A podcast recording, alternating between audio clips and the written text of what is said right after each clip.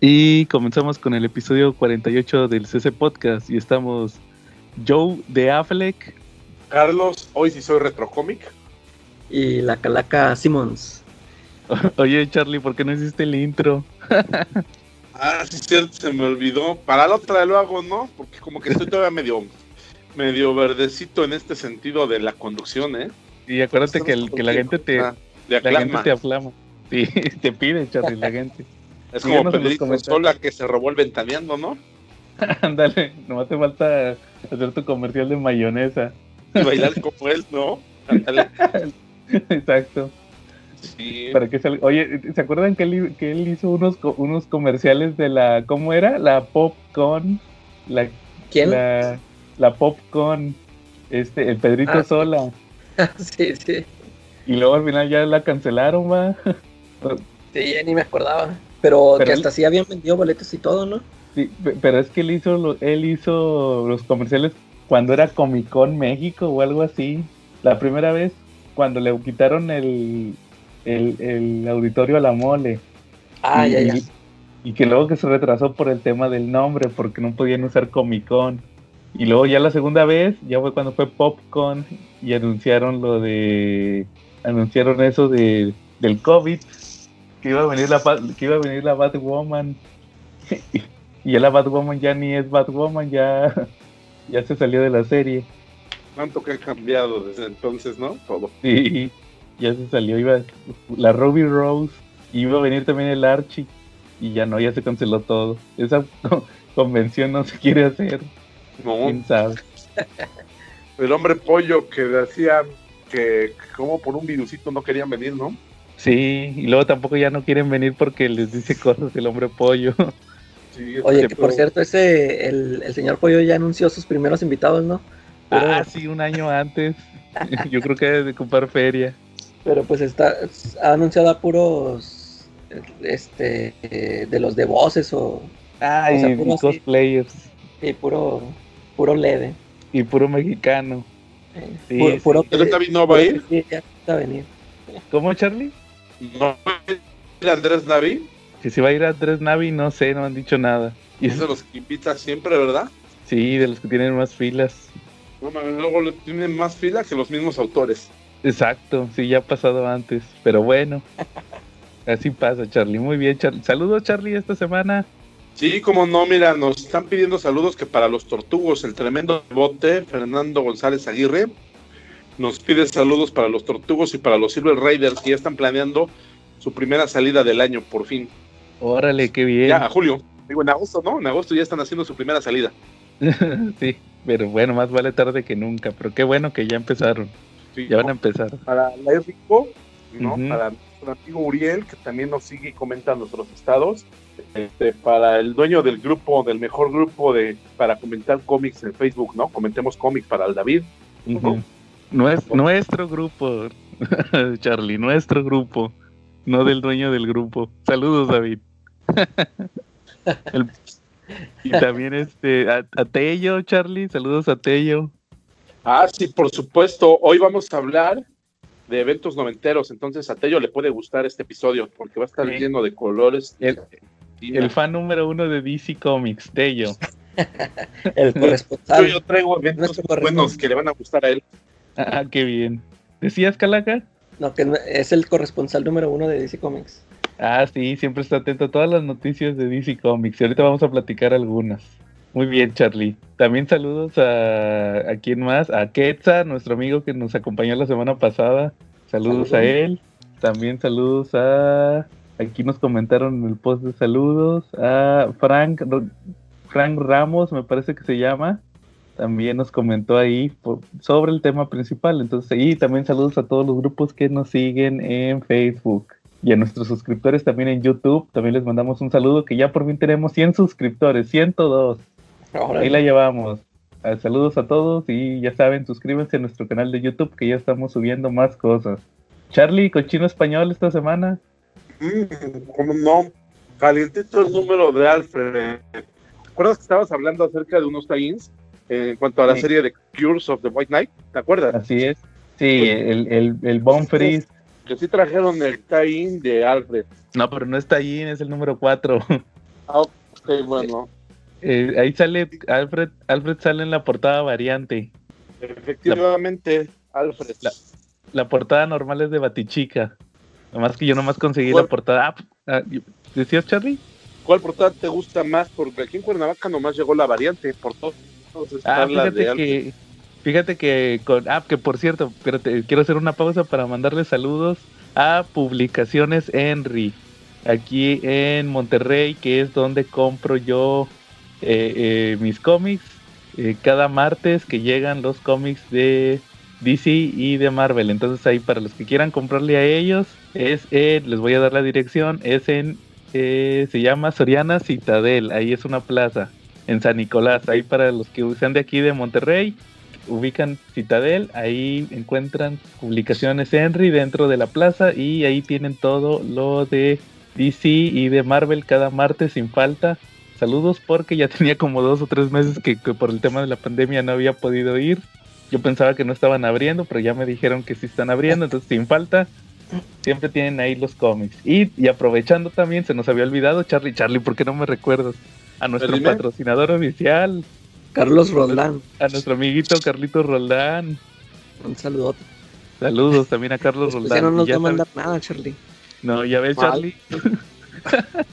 No, y, si no son de aquí de Monterrey, pues pueden conseguir todo con nuestro amigo Carlos Roldán, que también sin falta le llegan todos los títulos de Marvel, de DC y de Panini.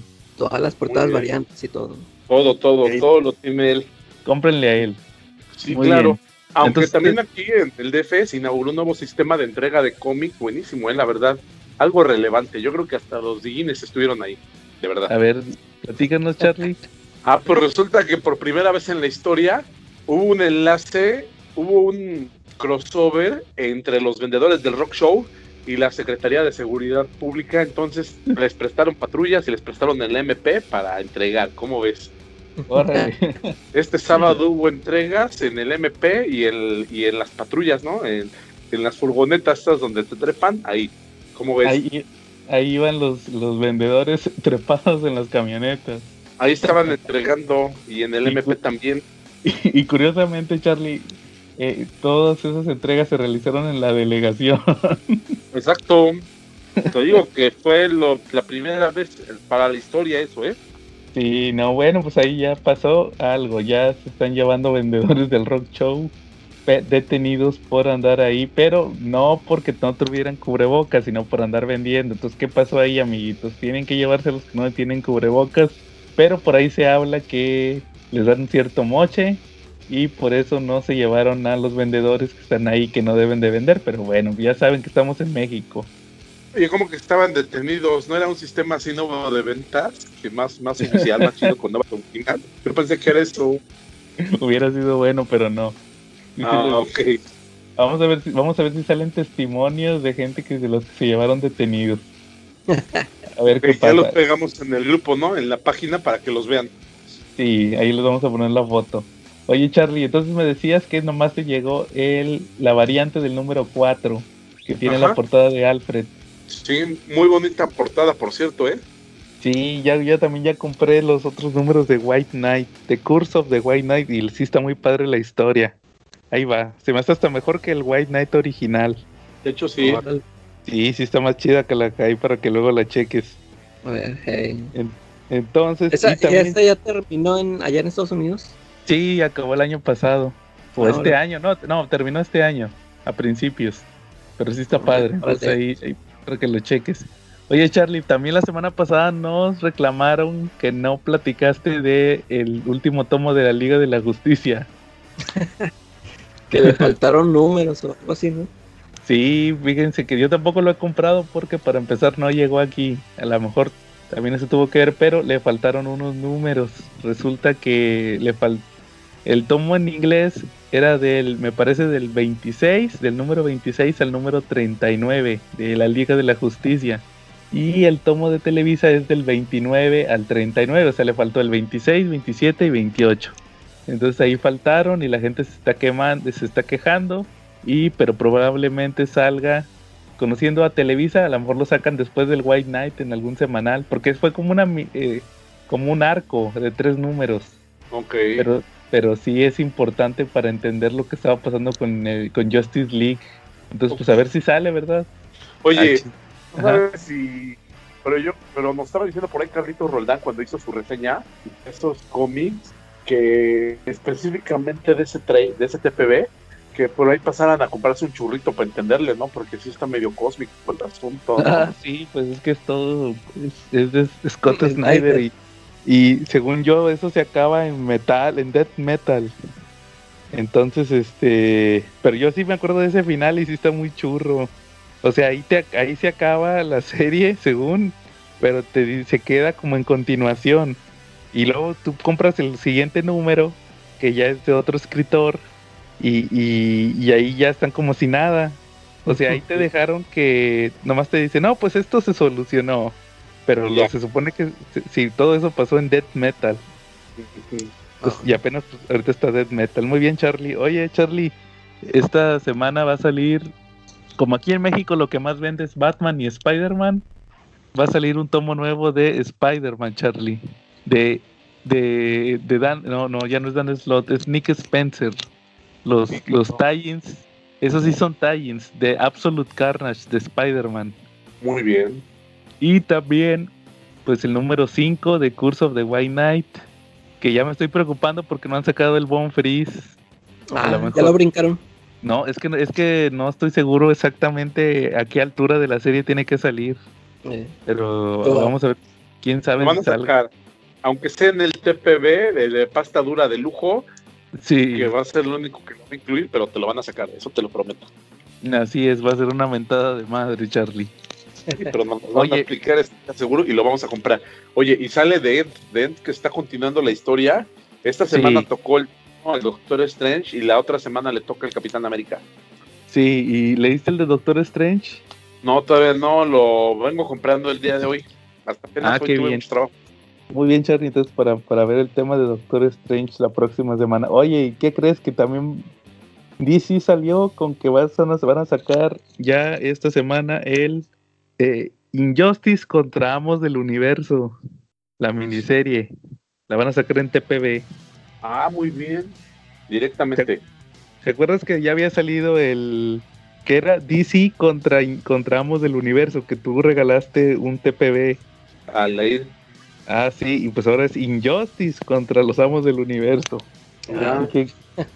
a ver qué, qué tal sale esa. ¿Tú la comprarías, Charlie?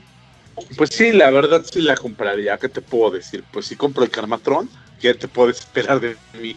Ajá, órale, no, pues a ver qué pasa con esa de Injustice contra, contra Amos del Universo. La voy a checar el primer número a ver qué tal está. Órale. Muy bien. ¿Algo más, Charlie, en Cochino Español esta semana? Sí, cómo no.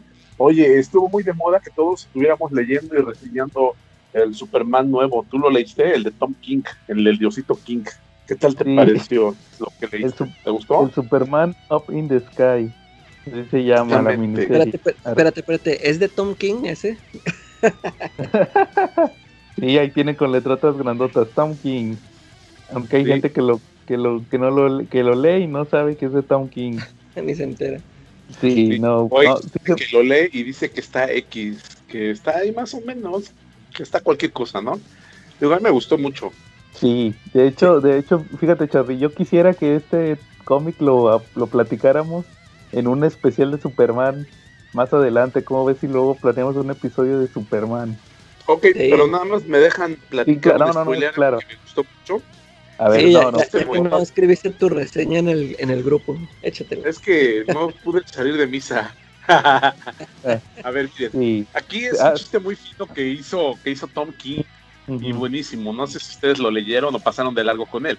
Pero en algún momento cuando está con la niña que ya la rescató, que la, la va regresando a la tierra, eh, le hace una pregunta a la niña y es algo muy lógico que todos los lectores de cómics con nuestra mente lo aceptamos y ni siquiera nos preguntamos cómo lo hace.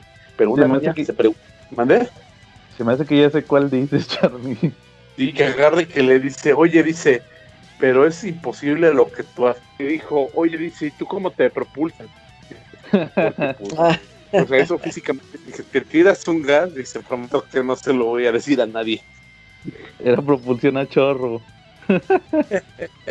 Exacto. ¿Cómo ves los poderes descubrió por fin el origen de la propulsión de Superman y de Ah. qué tan veloz puede llegar a ser, ¿no? Fíjate que el otro Oh. día estaba viendo, cha, hablando de ese mismo tema, el otro, día, el otro día estaba viendo la película de Transformers, pero Sí. la, la de caricaturas. Entonces, recordarás, Charlie, que en esa película, después de matar a, a Optimus Prime, Megatron queda muy herido y se lo llevan en una nave, que es otro Transformer, es un Decepticon. Entonces ahí, Claro. Star- ahí le dicen a Starscream que la nave tiene sobrepeso, Sí. que necesitan deshacerse de del peso extra para este para llegar porque la nave no aguanta, no puede huir por el peso. Entonces lo que hacen es que avientan a varios Decepticons heridos y a Megatron ahí, pero el chiste es que se supone que si iban en el espacio no tenía por qué haber peso. Efectivamente. Porque no van en un barco, ¿no? O sea, no es un barco, no es un avión. Sí, entonces este que no tenía sentido eso en la película de Transformers de 1986. Pero bueno, entonces sí, también Superman se supone que si se, se impulsa, no debe de tener este movimiento en el espacio. O sea, se, no, no puede au- aumentar la velocidad si no tiene propulsión. Efectivamente. Y ya siempre Deberíamos la- hacer un especial, ¿no? De cosas que pueden suceder y que no pueden suceder en los cómics, ¿no? En la vida real. lógica de cómics. Efectivamente, ¿no? Oye, fíjate que está interesante ese tema. Yo creo que sí, lo vamos a meter a la tómbola. Las Sí. cosas curiosas, la lógica de los cómics. Hay muchos ejemplos así de que, ah, qué casualidad que esto sí pasa en los cómics. Que de hecho el diosito John Byrne, eh, cuando hizo la revitalización de, de Superman después de la crisis en las Tierras Infinitas, dio explicaciones más o menos coherentes a los poderes de Superman. Por ejemplo, ¿por qué, por qué a pesar de todo lo que le sucede, generalmente su capa es la única que se rasga continuamente? Porque es poco probable que su traje no se rompa si su traje es de tela normal. Este, ¿Por qué no se destruye un avión cuando lo agarra él con sus manos? Porque la lógica te, y la física te dicen que tendría que destruir el avión, que tendría que arrancar ese pedazo. Entonces John Byrne, eh, en los, en los 80 cuando hizo la revitalización, dio explicaciones más o menos interesantes de eso, como ves. No sé si las leíste en algún momento. Eh, sí, tengo entendido que tiene que ver algo con un campo de fuerza. Efectivamente, Así que habrá que, como dices, eh, yo creo que sí hay que hacer un especial de toda esa lógica de cómics, porque muchas veces están muy jalados de los pelos. sí. Pero sí, también te digo, ese Superman Up in the Sky recomendado al 100% del CC Podcast. Muy buena, muy buena historia de Superman donde vemos, este, es un estudio, más que una historia, es un estudio de lo que representa Superman del, en los cómics, muy padre. sí. Y, y como, y como Sí. te digo, hay que dejarlo para un especial de Superman, para hablar de todas esas historias eh, que definen al personaje. Ya próximamente, el especial de Superman. Oye, ponle un sellito que diga Chung no lo aprueba con su foto. Chunga. Chunga no lo aprueba esto. No, a Chunga no le gusta esto. Ah, claro, sí, hay que ponerlo, Charlie. Oye, este, temas esta semana. A ver, Carla Q. Películas, series, miniseries. Sí, ahora, ahora les voy a platicar de una película que vi. Este, la vi porque fue una recomendación de, de La Hora Muda. Sí, ya no lo seguiste Ah, escuchando, sí. Joe. No, ya no los escuché, pero ya tengo ganas de volver a escuchar sus podcasts. De, de hecho, esa, esa ya la habían recomendado hace mucho, pero pues eh, es que co- como recomiendan muchas, no, no he tenido tiempo para verlas todas. Y hace poco escuché, hicieron un especial como así como de las películas que los marcaron y volvieron a mencionar esa. Una que se llama Mártires, Mártires. Ah, no la he visto. No las ha- Haz de cuenta que este de hecho e- ellos mencionan ahí que esa película es francesa y, y tuvo su versión gringa. La gringa no la he visto, fíjate, ya la descargué pero no la he visto. Y, y la que yo vi pues fue, fue la francesa. Y ahí les va cómo está el rollo. Haz de cuenta que empieza. Bueno, haz de cuenta que empieza que va una, una chavita como asiática corriendo por las calles, este, así en puros calzones. Es una chavita así como de 12 años. Total que ya te dicen que eh, la, la habían tenido secuestrada y, y como que la estaban torturando. Y total que pues la, la agarran y, o sea, como que nunca la reclaman y, va a dar a un, como a un orfanato, no sé. Y pues la, chavilla ya está toda traumada, este, por lo que le sucedió. Eh, y se les platica que pues que la tenían encerrada en un cuarto, sentada en una silla y que, o sea, la, chavilla dijo, no, me tenían en una silla amarrada. O sea, ahí todo el tiempo estuvo ahí que la silla tenía un agujero para que hiciera del baño y todo esto. Total que la chavilla hace una, una amiga ahí en el orfanato, otra niña, y como que nada más le tiene confianza a ella. Y, en una de esas, este, le, bueno, se, ven muchos casos de que le dicen, oye, este, la chavita esta no vino a comer, tu compañera, no, y va a buscarla. Y hace cuenta que la encuentra en el cuarto cortándose los brazos. Y, pero la chavita dice, oh, yo no fui, yo no lo hice. Ya, total que dan un corte pasan, no creo que como 15 años, haz de cuenta que te ponen que 15 años después. Y luego pasan a una escena en donde está una familia en su casa, este, los padres y, dos hijos adolescentes. Están este, este, desayunando así, platicando de cosas de que, qué les pasó, qué, les pasó el día anterior. O sea, pasándosela así, acá muy tranquilos. Y en eso tocan a la puerta y abre, va a abrir el, señor, el papá, y, es una chava con una escopeta y pues haz de cuenta que le, mete un balazote así al, papá y va también sobre la jefa los empieza a matar a todos, haz de cuenta que también la chavilla sale corriendo y el, el, chavo adolescente se queda ahí este, todo asustado ahí en el comedor. Y la chava esta llega y le dice, y es de cuenta que les dice, ¿sabes lo de tus padres? Bueno, le pregunta que cuántos años tiene. Y ya le dice que 18 y, que si sabes lo de tus padres. Y es de cuenta como que no responde nada y esta dice, no, si sabes, y también lo mata. Y también mata a la, a la chavilla que se va a esconder. Y pues ya entiendes que esta, esa chava es la, es la asiática, esa la, la que viste al principio de niña que, que estaba toda traumada. Y haz de cuenta que le llama, le, este, le llama a la, a la amiga y ya les dice, no, los encontré si eran ellos, que ven, aquí estoy en la casa porque eh, algo va a pasar. Este, ya total que la chava dice, no, ahí, quédate, ahí voy para allá. Y, y, en eso, haz de cuenta que está ahí la chavilla, la asiática, esperando en la casa y escucha ruidos, haz de cuenta que escucha ruidos y luego se va, va este, ahí al, se baja ahí al comedor y en donde están todos los cuerpos tirados, haz de cuenta que vea, se ve que está alguien, haz de cuenta alguien ahí viendo los cuerpos, alguien, ¿cómo te diría? Haz de cuenta como una, es, es una mujer, es una mujer y creo que anda toda desnuda, pero se ve así como un, o sea, como un, como si fuera un zombie, ¿no? O sea, algo se ve, y total que la chava esta se, se esconde, se asusta, y de repente ya pues es, atacada por esta, por esta mujer encuadrada zombie que les digo. Y ya la ataca y la corta, haz de cuenta que con, una navaja la corta, la corta en la espalda y en todos lados. Total que llega la, amiga a la que le habló y la encuentra así toda herida. Y no, es que me encontró y que no sé qué. Y, y, la chava llega y ve los cuerpos y se pone a llorar. Total que haz de cuenta que para esto ya como que empiezas tú a agarrar la onda, tú dices, este, no, este, esta, por la reacción de la, de la amiga, este, se, ve que la chavita esta, la asiática, pues está mal, como que está haciendo puras locuras, ¿no? Y, y le comenta esto de que es que me atacó otra vez esta, esta criatura. Y, y, ya este como que hace cuenta que vas a yo luego luego empecé a decir no de seguro van a salir con que esa criatura, o sea, no, no existe. Ella misma se hace los cortes y todo está en su cabeza. Y total, que este, sí, ya después te pasan una escena en la de donde se ve que a esta chava se supone que la está atacando la, la criatura esta. Y luego ya después sí se ve que es ella sola, o sea, todo está, todo se lo está imaginando. Y yo dije, va a estar este, ya, o sea, ya, ya quemaron la, la trama luego, luego, o sea, no, creo que no iba ni media hora. Por eso se los estoy contando, porque Tano les spoileó así lo...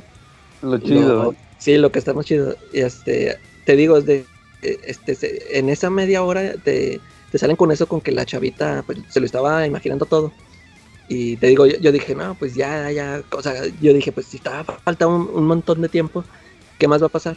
Y, aquí viene un giro que eso sí ya no se los platico para que lo vean, sí, sí, sí está muy chido, o sea, todo, o sea, lo que, lo que descubre ya después la, la compañera esta de la, de la asiática. Si está así muy acá, si te quedas así de que, ole, qué bueno, qué rollo. Y te digo, es, es francesa la película. Está, si, está, si está chida, si está bien hecha. Y me, me, llama la atención, te digo, ya descargué la, la, versión americana, aunque los de la hora moda dijeron que no servía, o sea, como, como que la suavizaron mucho, no sé, este. Pero si está así muy. El, final, o sea, ya cuando te explican cómo está todo el rollo así, si está así muy tenebroso acá. Sí se los recomiendo. Órale, a ver si la veo. Sí, me llamó la atención. Entonces hicieron un, especial de, de, varias películas que les habían marcado, dices tú. Ándale, sí, así que las películas que nos marcaron. Y, como, como que otras dijeron, no que te acuerdes así. O pura cabo. Sí, o sea, muchas, muchas raras. De hecho, ya, ya estuve buscando unas que mencionaron y no las, este, no las he encontrado. Esa, esa por lo, Fíjate, esa la encontré donde siempre descargo las películas, pero tenía nada más la americana. Y la, la francesa sí la, la, encontré online. Esa sí la vi así online. Órale. Y, pero pues es que mencionan muchas clásicas de este Poltergeist y El Exorcista. Así sí mencionan varias clásicas. Varias que sí este, Por ejemplo, mencionan la de. ¿Tú sí viste esta de. Creo que se llama Déjame entrar, algo así. También, también es una película, creo que es sueca, y también la hicieron gringa, es, es, de vampiros. Esa, esa versión gringa la hicieron con la chavita esta que la hace de Hit Girl. Ah, con esta Chloe Moret. Sí, ¿no la has visto tú? Creo que así se llama, déjame, déjame, entrar. Está, fíjate, yo, yo nada más he visto la, la versión sueca y sí está muy chida. Ahí te va la, la premisa. Es, es, un, es este, haz de cuenta que la Chloe Moretz es una vampira. Y este, total que la, historia llega, esta, es, un, es un chavillo de esos, de los, de esos de que no tienen, no tienen amigos, que siempre lo andan bulleando. Y, y de repente pues llegan unos vecinos ahí que se mudan a, sus a los departamentos que están ahí donde vive él. Y es un señor con la chavita. Pero pues la chavilla nunca sale, haz de cuenta que siempre nada más la ve por la ventana y ya no me acuerdo cómo, cómo se conocen, pero descubre que es, un, que es una vampiro. Y haz de cuenta que es una vampiro, pues ella ya tiene un chorro de años, pero pues está en forma de niña. Y, pero fíjate que sí está muy, muy chido cómo, cómo lo manejan la, la historia. De, por ejemplo, del, del, señor que está, que está con ella, haz de cuenta que no es su papá. Ya, ya después el, lo, que te, lo que descubres al final de que quién es él, está chido. Y, la gringa he visto puras partes, a veces me la he topado ahí en la tele. Y como que si está, este, sí la hicieron, sí la adaptaron bien, o sea, como que sí respetaron mucho la, la versión esta sueca. Sí, está, sí está chida para que la vean, sí, sí me gustó a mí la, la película es. Órale, eso también la voy a buscar, pero yo creo que primero voy a, voy a buscar primero la de Mártir. La de Mártires. Eh. Ok. Oigan, yo también vi una película esta, fíjate, la acabo de ver hoy y creo que vale la pena mencionarla. A ver. Fíjate, fíjate que entre semana estaba viendo el, canal TCM, que pasan que supuestamente, entre comillas, pasan puras películas clásicas. Sí. De hecho, cuando, cuando puse el, cable y que vi que iba a tener el TCM, estaba yo bien emocionado de que, ay, el TCM, puras películas acá chidas, va, clásicas. Eh, y ponen ponen puras comedias románticas de los noventas o así, o del 2000, ya según eso es clásico. Y yo, no, hombre, no manches, esos no son clásicas. Entonces, este, no, pues haz de cuenta que lo, de repente te ponen una que otra joyita, te ponen la de Mad Max, Mad Max 2, ese tipo de películas. Perdón, yo, ¿no te sentiste así como la Lisa en el capítulo de Los Simpson cuando ya era adulta y estaba en la universidad, que van a ver películas clásicas y ven una de Jim Carrey, creo que La Máscara, algo así. sí, casi así. son películas clásicas, dice, ay, los noventas, dice, ese, ese, esa época de oro del cine, dice, tenían unos temas muy sencillos que a todo mundo hacían reír, ¿no? sí, Charlie, prácticamente sí me siento. Y yo no manches, no quiero ver comedias románticas de los noventas. Quiero ver algo chido, ¿va? Pero te digo, ponen de repente ponen una que otra joyita. Y pusieron una película, estaba el otro día, el jueves, me parece que el jueves estaba viendo yo ahí una película. Y de repente pusieron una de, que se llamaba, este, ¿cómo le puse? ¿Cómo, déjame no me acuerdo cómo se llama aquí. Se llama eh, In the Mouth of Madness. En la, eh, literalmente sería en la boca de la locura. Aquí le pusieron eh, al borde de la locura. ¿Y esa, esa que es de los noventas también? Es de 1994, me parece. La estaban poniendo, El protagonista es Sam Neill, al que el 99% de la gente lo ubica como el güey de Jurassic Park. es ese cuate, pero también ha hecho otras películas. De hecho, también tiene otra que ahorita la voy a mencionar brevemente. Pero es este cuate de, Jurassic Park, el Alan Grant, el paleontólogo. Eh. Total, vi que estaba él ahí en la pantalla y me puse a ver la película, así, vi un pedacito, pero me llamó la atención entonces, este, pues resulta que es un cuate que es un investigador. Haz de cuenta que empieza que es un investigador de seguros, es un cuate al que le lo, contratan las aseguradoras como una especie de investigador privado. El chiste es que él tiene que como las aseguradoras, si, si te, por ejemplo, si te queman tu negocio, si se quema tu negocio y lo tienes asegurado, eh, la aseguradora tiene que levantar una investigación nada más para verificar que, no fue provocado, ¿verdad? Que fue un accidente, porque ellos tienen que pagarte. Entonces este cuate lo que hace es que hace investigaciones. De hecho ahí lo que hace cuando lo presentan, te dicen que es uno bien chingón y lo que hace es que eh, descubre que una persona eh, intencionalmente quemó su negocio para cobrar el dinero del seguro. Y pues resulta que ya está platicando con él. Él es independiente, él no trabaja para, las, para una aseguradora, sino que a él lo contratan por fuera. Entonces está platicando con un con el, con el dueño de la aseguradora, con el presidente, y, le, y lo típico que le dice, no, que deberías trabajar para nosotros, que eres el más chingón, o sea, te lo, te lo pintan como el más chingón de todos.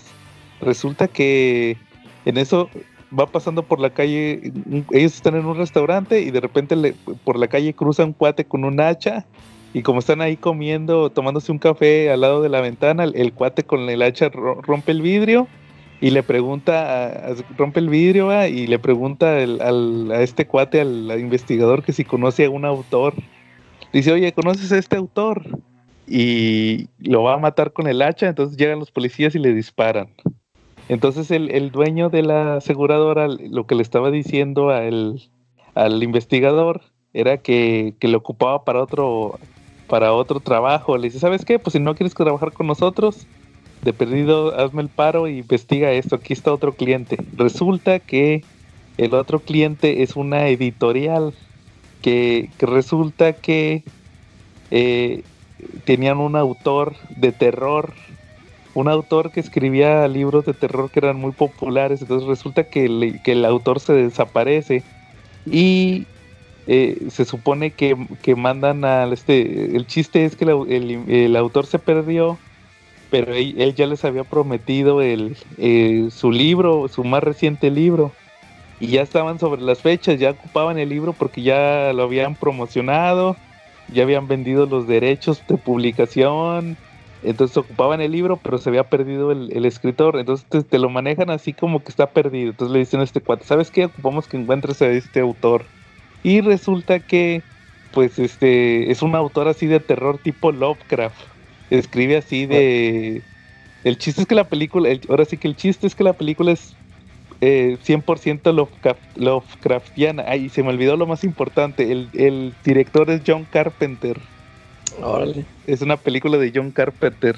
Entonces, este cuate eh, lo que hace es que, no, pues se pone a, comprar los libros, va, y se pone a, a, leerlos, y luego resulta que se pone a recortar las portadas. De repente ve algo raro así en las portadas. Se pone a recortarlas y resulta que, que las portadas y las juntas arman un mapa y pues de volada le dicen, oye, pero no tiene sentido. Le dicen, no, no, es que mira, esta, estas portadas es un estado. Era ahí un estado de, ahí de Estados Unidos. Y, marcaban un lugar y luego le dicen, le dicen, miren, este pueblito que está aquí marcado no existe, pero estoy seguro que si vamos ahí, ahí lo vamos a encontrar. Entonces, pues la editorial lo manda, va, tiene que ir y se va con una chava de la editorial que dice, te va a acompañar la editora para que vayan y encuentren el, el, libro, ¿verdad? Porque ocupamos el libro. O te traes el autor o te traes el libro, pero ocupamos uno de esos dos. Entonces, pues ya cuando van en el camino les empiezan a pasar cosas así bien raras. Que van manejando en la noche y de repente pasa un viejito en bicicleta, eh, ahí a la mitad de la noche va. Y luego la chava se pone a manejar el carro y pasa por un túnel. Y cuando terminan el túnel, el otro cuate iba dormido. Cuando termina de cruzar el túnel, empezaron de noche y termina cuando, cuando termina de cruzar el túnel ya es de día, así de la nada. Y se despierta el otro cuate y dice, oh, me quedé dormido toda la noche. Y la chava se espanta, ¿va? Y resulta que, llegan a un pueblo y, y, lo, como la chava, la editora, te digo, la que mandó la editorial, había leído todos los libros de este cuate, se empieza a dar cuenta que, oye, ¿sabes qué? Llegamos al pueblo, pero este pueblo es tal cual como dicen los libros. O sea, empieza, empieza a ver que no, que mira, que en, el libro tal hablaba de un hotel embrujado donde la dueña del hotel era una asesina. Y, van a un hotel, va, y ahí está una viejita, y, y según en el hotel, en el cuento, en el libro había una pintura, y ahí en el hotel está la pintura. Y pues este cuate empieza, no, pues lo que pasa es que este cuate es de aquí, pues de seguramente se inspiró, va, se inspiró y empezó a meter todo lo que él conocía de su pueblo en los libros. Pero luego resulta que, este, no, pues ahí va avanzando, va avanzando la historia y se van dando cuenta que, todo lo que pasaba en los libros pasaba ahí en el pueblo. Y es así 100% Lovecraft, o sea, es puro lo que le llaman horror cósmico. Está muy padre. Está muy padre la historia. Entonces ahí y el final es así como que el giro está muy padre, el final revelador. Está muy padre. Es como, Sí, estuve leyendo que es como de culto. De hecho, fíjate, no sé si te había platicado, Calaca, que esos cuates de la hora muda, cuando tú me recomendaste su podcast, uno de los primeros episodios que yo vi de ellos era un especial de Lovecraft. Ah, sí. Y ellos no, no mencionaron esa película y no, está bien, bien inspirada. Está bien padre eso. Y también otro detalle curioso es que cuando empieza la película te ponen un intro ahí con los créditos y se oye una rola bien metalera acá tipo metálica y resulta que el, que John Carpenter fue el que escribió la música. Órale. Porque el vato, no sé si tú sepas, ese cuate, la musiquita de, de, Halloween, él la escribió, el, la tonadita. Él fue el compositor, porque cuando hizo, esa, cuando hizo esa película no tenía dinero. Él tenía que hacer todo. Él se aventó todo, órale. Sí, y aquí también se avienta la música y es acá tipo metálica. Ahí sí puedo, si puedo la voy a tratar de, meter de intro, pero no sé si, tengo, si, tiene derechos. Pero sí, está muy padre, está muy padre esa. Ay, de hecho, otro dato curioso, es que te digo, cuando mencionan lo de la, la chava le dice, no, que mira, que todo esto está pasando en los libros, ¿va? Todo esto está extraído. Este pueblo, es como si este pueblo estuviera hecho de los libros, ¿va? Que te digo que dice de una viejita asesina de un, de, de un hotel, ¿va? Que es una asesina acá. Es, la abuelita de, Happy Gilmore. No sé si te acuerdas de esa ah, película. Sí, sí. Eh. La, película de Adam Sandler, ¿sí se acuerdan? Eh. La donde juega golf. ¿Se acuerdas que tenía la abuelita? Eh. Entonces ahí de que la voy viendo yo, ah, la abuelita de Happy Gilmore. no te la crees que es, no te la que es una asesina y no, si es bien gacha la señora. Está bien padre, pero sí te, le meten mucho horror cósmico, sobre todo ya ves que este año empecé a leer los libros de Lovecraft. Que no los he terminado de leer, ahí los tengo todavía. Ya los voy a terminar. Y este, pero sí, sí, ya la película se vuelve muy cósmica. Entonces, de hecho se me, se me pasó decirles el punto más importante de cómo empieza la película. Cuando empieza la película, el cuate está en el manicomio. Típico de Lovecraft, que un cuate eh. está en el manicomio llega otro cuate y le empieza a platicar su historia y es cuando te digo que, el vato empieza a platicar que él era investigador. Entonces ahí está muy padre la película, ahí se la pueden checar, se llama In the Mouth of, of Madness, In the Mouth of Madness, o sea, en la boca de la locura. Eh. Y aquí le pusieron al borde de la locura. Es de, John Carpenter. Está muy padre, la verdad. Y, y, y puro, puro efecto especial de maquillaje, bien chingón. Eh. está bien padre. Y creo que, creo que, fíjate, creo que nada más le costó 8 millones. Fíjate. Y está bien padre, ¿no? Así como antes, con puro, con puro eh, efecto práctico. No, está padre la película. Fíjate que me acordé de. Si has, visto tú la de. Una donde sale Johnny Depp, La Novena Puerta, algo así se llama. Ah, no me suena. ¿No las visto? ¿De qué va? ah, pues entonces vela. Así se llama, así creo, La Novena Puerta. Y, está interesante porque me, me, acordé por lo de los libros que mencionas. A él, a él lo contratan para que busque unos libros. Haz de cuenta que un, uno de esos ricos, un tipo rico, que anda buscando un libro tipo como el Necronomicon. O sea, que es así como de, de invocaciones. Que es este, que muy famoso y que porque, que, así como dicen que nada más se imprimió uno y que no sé qué. Y le piden a Johnny Depp, es un investigador, que lo busque. Y haz de cuenta que sí lo encuentra. Pero en el camino se encuentra que son como tres o cuatro que, ah, creo, no, sí creo que le dicen, no, son como cuatro libros, solo existen cuatro libros en el mundo. Y los va buscando y se da cuenta que en las, haz de cuenta que las, el, libro tiene ilustraciones, que sí habla de eso, o sea, de invocaciones y demonios, y trae ilustraciones. Y Johnny Depp se da cuenta que todos los libros traen este, ilustraciones diferentes, o sea, haz de cuenta que es el mismo dibujo, pero trae un cambio, un cambio que tú dices, ah, esto está diferente. Y, y, y, ya empieza a investigar y y al final sí se topa con algo acá muy extraño, sí está chida. Ahí vela, se, se llama así la novena puerta. Órale, todas esas recomendaciones anótenlas, que siempre las, las películas que nos recomienda la claca siempre están bien chidas. Están muy chidas, están muy, A ver si las reviso. Por, lo menos extrañas, no, están aburridas. O cuando, sí, se, ha dicho, cuando están aburridas se ha dicho. ah, y ¿sabes qué es lo más importante, perdón, eh, de la de esta película de John Carpenter? Es que yo te estaba platicando que la, vi un cacho nada más, un cachito en TCM. Y dije, ah, voy a buscar la película esa que, estaba viendo de, de este, de Sam Neill. Se veía interesante porque era de Carpenter. Y la googleé para buscarla en internet y resulta que está completa en YouTube. Ah, Ahí la vi. Está completa en YouTube, pero está en español, latino. Ah, está en latino. Eh. Pero sí, está bien, es este doblaje de los noventas, tiene buenas voces. Sí. Como quiera, pues, si la quieren ver en inglés, ahí también está la opción. Oye, eh, ahorita, me, ahorita me acordé por lo de YouTube. El otro día, pues casi que no, no, no sabía ni qué ver. Y me encontré en YouTube, le puse ahí en YouTube este episodios de la dimensión desconocida. Pero me puse a ver que creo que eran de los de, de la serie esta de los. ¿Qué fue? De los 80, ¿verdad? Y, y luego me. Creo que nada más vi un episodio, no sé si era el primero de la primera temporada. Tú, tú ya viste, tú nada más viste de los, te aventaste los de la, serie original, yo, o también los de los 80. No, yo nada más he visto la serie original. Yo vi la de la serie original cuando era blanco y negro y la de los 80 Órale. Sí, a mí, a mí de, de Chavillo me tocó ver la de los 80 que la pasaban en el 5.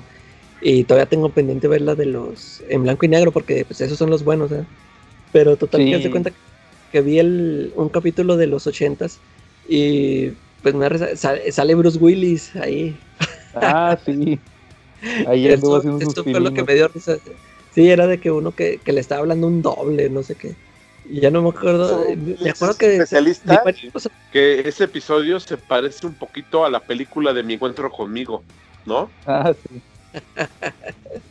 Aquella película donde se encuentra con el niñito. Con niño. Eh. Sí.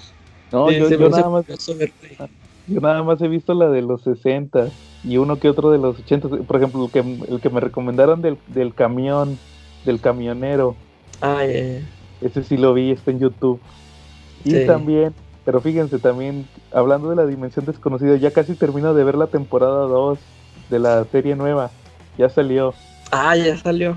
Me faltan como dos capítulos nada más. Este, bueno, mira, nada más, si quieres, la próxima semana lo comento más, pero brevemente te puedo decir que eh, ya le metieron más, mm, más este, actores, ya se basa más como que en los actores. Sale, en, así nomás por decirte alguno, sale la, novia de Deadpool en un capítulo. Que de hecho ese capítulo, fíjate que ese lo escribe, es el segundo capítulo, lo escribe eh, el Jordan Peele. Sí. Y está bien aburrido ese capítulo. Sí, No está chida, a mí no me gustó, se me hizo así de hueva. Eh, Yo, yo me- como que traía muchas expectativas. Dije, ahorita va a tener un, Eh, un giro tipo Jordan. Peele. Y no, no, la verdad no. Y, y también salen otros eh, eh, actores más o menos eh, conocidones, ¿va? Eh, pero como que sí, ya como que se están basando más en eso de que sean actores conocidos. También sale, hay, hay otro donde sale una chavi, sale la chavita de la que la que hizo de Black de Black Canary en la de Harley Quinn, una negrita. ah, ella, también, ella también sale en un episodio y es la protagonista. Sí, e- ese tipo de eh, eh, ac- actores han estado saliendo. De hecho, aquí nada más déjame te digo eh, rápidamente quiénes salen. Aquí están, a ver, déjame ahorita te digo. Eh, otro, otro que salga famoso. Ah, hay- un episodio donde sale este, el que le hizo de Eddie Brock en la de Spider-Man 3, ya. Ah, sí, Topher, algo se llama así, Topher Grace. Topher Grace. Sí. También hay otro donde sale, este, déjame te digo. Ah, a ver, este. fí- Fíjate que hasta eso las historias están padres. Déjame te digo quién más sale en otro así famoso, famosón. sí, sí, me acuerdo que la primera sí, sí hubo varios que sí me gustaron. A diferencia de la temporada 1, porque te acuerdas que, que la queja que tuvimos en la temporada 1 era que, que eran muy obvios, Sí, que se notaba mucho la crítica social. Sí, tipo Black Mirror, ¿verdad? Y que no, que este es este, este es Trump, que este es del Eh. racismo, que este es de la inmigración, que Sí, esto es del sí. sexismo, que esto es de... Aquí ya son menos, menos, eso sí me gustó, ya son menos obvios Menos obvios, eh. y le tiran más al... La verdad es que sí le tiran más a la ciencia ficción. Eso sí me gustó, ya, ya son como más fantasiosos. Ah, ¿sabes quién también sale en un episodio? El, el, el, el Elliot Stabler, el de la ley y el orden. Ah, ya, ya. El que, el que fue el general en, En Man of el- Steel. en Man of Steel, él también sale en un episodio con unos extraterrestres. Eso está padre. Eso sí, ya como que le tiran más a la ciencia ficción. Eso sí estuvo chido. Ya como que, como que sí se dieron cuenta que, ¿sabes qué? Como que le metimos mucha crítica social la temporada pasada, vamos a meterle más ciencia ficción. Sí, pero te digo, esto- ese, la decepción, ese es el de... El de este, Jordan. el de Jordan Peele, sí, como que le bajó, no, no está muy padre ese episodio. Si quieres, la pro- ya me faltan dos nada más y ya les digo bien si, si, si sube o, o me quedo con mi, Con la con mi crítica así como les estoy diciendo. Como ven, Ya está. muy bien. Charlie, ¿algún otro tema o pasamos al tema principal? Quieres pasamos al tema principal, aunque sí podríamos hacer rapidísimo algo así como tipo extractos ese, porque por ahí tenemos a alguien que nos preguntó sobre el zorro. Entonces ustedes comentaron que querían hacer mejor un episodio completo héroes, pero por ejemplo, casi traigo pues un poquito de para responderle, para que vean que no, no echamos el saco roto lo que nos dicen. Entonces Ah, claro, ahorita le traigo unos detalles y nada más como para ir empezando a aderezar el especial de Pulp, ¿cómo ves? Este, pues yo les voy a platicar nada más unos datos bien ligeros de la influencia que ha tenido el zorro en los cómics, ¿ok? A ver, Vale, empecemos. Todos sabemos, primer dato, Batman está basado en parte en el zorro. Bob Kane inspiró en el zorro para poder crear a Batman. Fue una de las tantas personajes que Batman amalgamó para hacer a, a- que Bob Kane amalgamó hacer a Batman, ¿sale? Porque pues tiene algo en común el zorro con Batman. El zorro originalmente podía tardar días, horas, podía tardar mucho tiempo en planear un evento que le iba a tomar cinco minutos ejecutar y Batman hace exactamente lo mismo. Incluso si ustedes han visto alguna serie del zorro o alguna película, se van a dar cuenta que esta característica de Batman, el zorro la tiene muy marcada. Eh, incluso, por ejemplo, en una serie de los noventas del zorro, tú veías como para, era muy metódico para hacer un evento, o sea, para llegar y ponerle, no sé, un tal gobernador y quitarle el dinero que le había este, pues tenía planeado llegar a hacerle eso. Tras él escapaba, el campanario se iba a caer, que iba a ser una explosión en una bodega, que iba a explotar a otro lado, o sea, que iba a ser mucho, iba a ser algo muy cronometrado, ¿no? Algo muy preparado. Y Batman hace precisamente eso. ¿no? Muchas de sus historias es un Batman que, que va totalmente preparado. Eso lo tiene muy en común con el zorro. O sea, Dato número dos. ¿Cuál es la película este, que vio Bruce Wayne antes de perder a sus padres? Eh, la máscara del zorro. Bueno, depende de la versión. Exactamente. Este, la versión que la vio, la versión que salía originalmente era una de Error Flying, la que salía originalmente en el, episodio de Batman, cuando mueren. ¿Sale? En, Dark Knight Returns mencionan otro. Exactamente. ahí Frank Miller sí menciona una específica. Y claro, ¿la recuerdas? Eh, ahorita no, pero puedo checar el dato, de hecho, para ver esa película. Ya, porque, porque también en la de Joker, no sé si ustedes sabían ese dato, en la película de Joker del año pasado, cuando sale la, forzadísima escena del asesinato de los Wayne, que no tenía nada que ver, salen de ver una película de, del zorro, pero es una de un zorro gay. Ah, sí, sí. Y sí existe esa película, ya supe que sí existe. Es una como de, de esas películas como de serie B, de un zorro gay. Entonces está curioso porque sí existe. Entonces también esa tengo el morbo de verla, a ver de cómo, de qué se trata. ok. Nuestro siguiente dato. Uno de los X-Men más queridos por todos, de los que tiene los poderes más, uno de los poderes más espectaculares, también es admirador del zorro.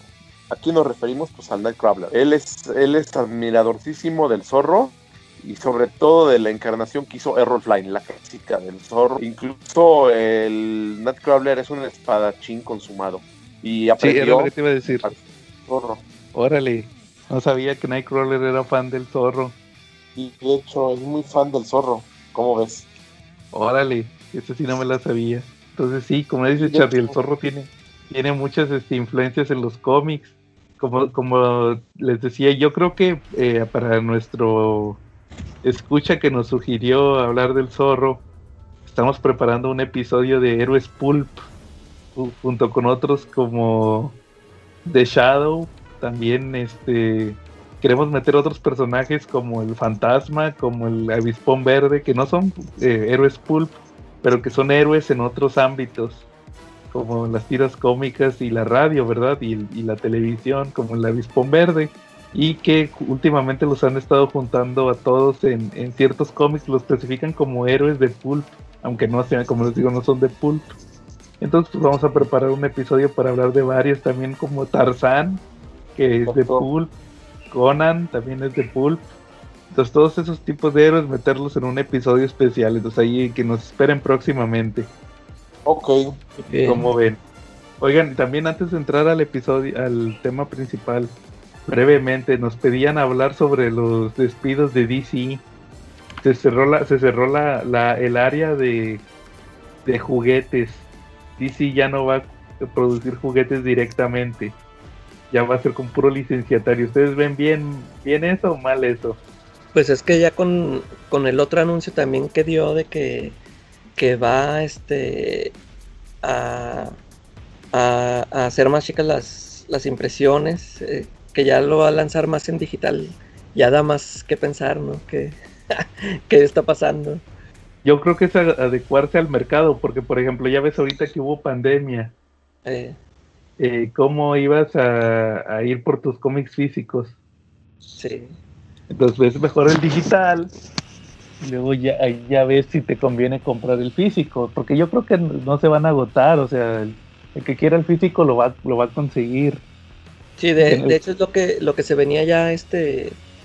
Eh, pensando desde hace mucho, ¿no? eso que decían de que, que iban a, cuando se imprimiera iban a hacer los recopilatorios. O sea, como que ya iba a salir en directo el recopilatorio. Y que a mí me, pues, a mí me parece bien porque pues, es como consumo más el, recopilatorio.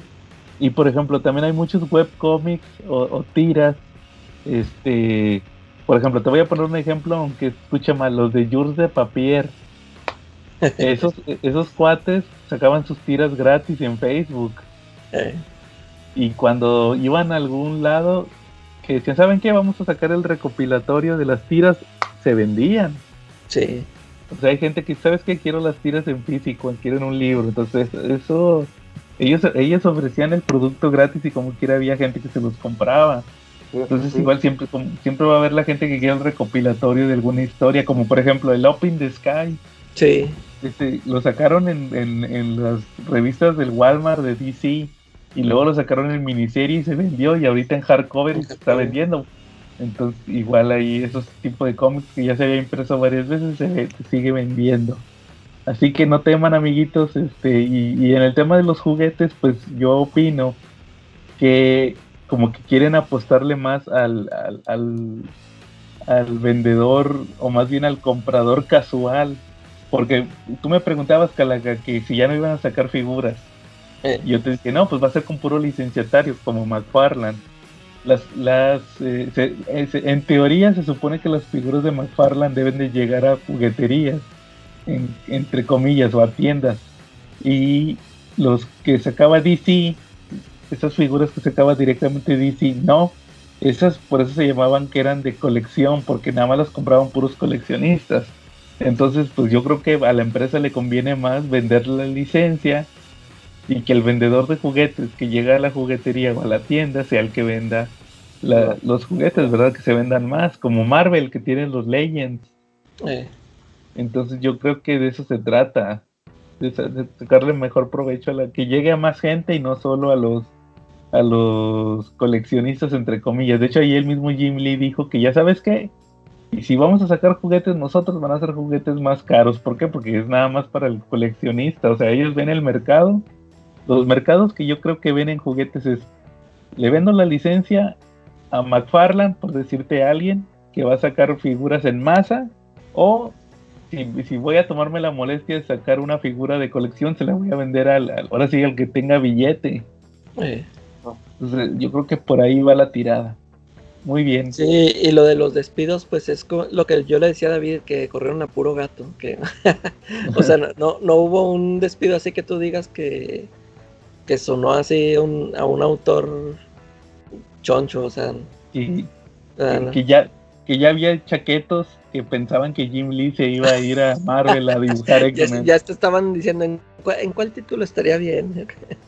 Saludos a nuestro amigo Chunga ya se lo imaginaban trabajando con, con Kickman, ¿no? Sí, saludos chunga.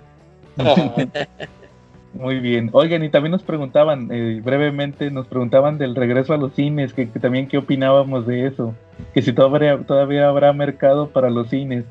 Pues va, ahorita va a empezar, o sea, sí, o sea, todo el mundo quiere regresar al cine, pero yo digo que, que va a empezar lento, ¿no? Va a estar lento esto. O... ya empezaron a anunciar la de Wonder Woman 1984. ¿Pero para cuándo? yo sí creo que sí la voy a ver. Este, todavía no, pero dice próximamente solo cines, pero ya empezaron a meter esa publicidad que solamente va a estar en los cines. Mira, algo muy claro es que... Ajá. Ya, ya, ya es que abrieron los cines desde la semana pasada, creo, ¿no? Y sí. creo que ahorita están este exhibiendo puro cine mexicano, me parece. Y, que, y, yo decía que pues este, van a estar eh, pasando puras películas, o sea, eh, de esas o, repitiendo algunas que tuvieron éxito. Y, pues a lo mejor sí va uno que otro, pero ya un estreno así grande, uno que está esperando, pues quién sabe a ver cómo le, cómo le vaya. Yo creo que hasta que lleguen los estrenos grandes como Wonder Woman o Black Widow, es cuando se va a ver qué tanto se recupera el cine Sí, fíjate, porque ya ves como el, esta, la de Christopher Nolan, este, que él se veía que armado y armado, que sí la quería sacar y luego después se veía incierto, que ya después quitaron fecha y otra vez ya, ya, ya dijeron ahora sí que sí la van a pasar. Y que, o sea, no sé qué, este, también haya sido que se arriesgara. O sea, yo, yo hubiera, yo si hubiera sido él, yo sí me esperaba el próximo año, porque como que ahorita todavía, o sea, no está así muy seguro de que, que vaya a ir mucha gente. O sea, sí, sí, hay gente que va a ir, pero por más que quiera ir la gente, también en los cines les van a poner de que pues nomás van a entrar tantas, tantas personas. Exacto. Eh, y, y, este Christopher Nolan con tal de ya estrenar, estrenar este año a fuerza, no sé por qué, a lo mejor y le va mal, este, a lo mejor él esperaba así un gran éxito. O, y, no, le, no le casca, no sé. Probablemente.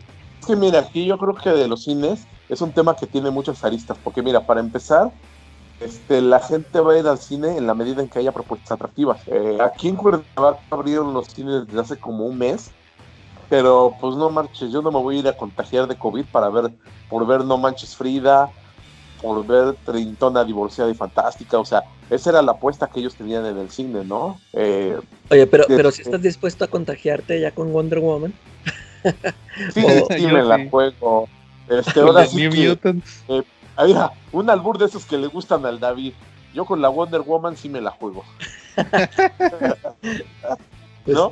Está fuera teatro, Charlie. Que la ¿No te la juegas con la Gal Gadot? ¿No te la juegas con la Gal Gadot, Calaca? Pero pues con la real, no con, no con la ¿No? Este, y pero el otro punto que es muy importante es que tengo entendido que los cines ya no van a operar con venta de dulces ni de refrescos, ¿no? O sea, gran parte de los ingresos de los cines es por la cafetería, porque nosotros ya creemos todo en la industria de la tragazón en el cine. ¿no? Eso es lo que se va. Yo por ahí, yo por ahí leí que sí les iban a dejar vender, o por lo menos aquí en mi rancho. Yo tenía entendido que en el DF no los van a dejar vender dulces. Aquí la verdad no me he ido a meter al cine como para saber si los están dejando vender.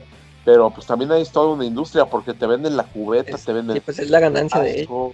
Sí. Exactamente. Habrá que ver cómo, acaba ese asunto, pero vamos a darle seguimiento, por lo menos en esta semana. Ahora que yo vaya a ver la de Wonder Woman, a ver si reporto un en vivo, ¿no? Para, para ¿no? Me llevo una lamparita ultravioleta para que vean si está sucio o está limpio el cine, ¿no? Ahí. esperemos y no reportar, eh, Charlie, esperemos y que no sea un video en YouTube que diga, aquí se contagió Charlie. no, no, no, no, esperemos y no, no, Charlie, no te arriesgues. Sí, habrá que ver cómo, cómo acaba ese asunto. Y pues no, yo creo que quedó muy claro que nosotros pensamos que todavía van a funcionar los cines, todavía, todavía hay gente que quiere ir al cine, pero no en el corto plazo.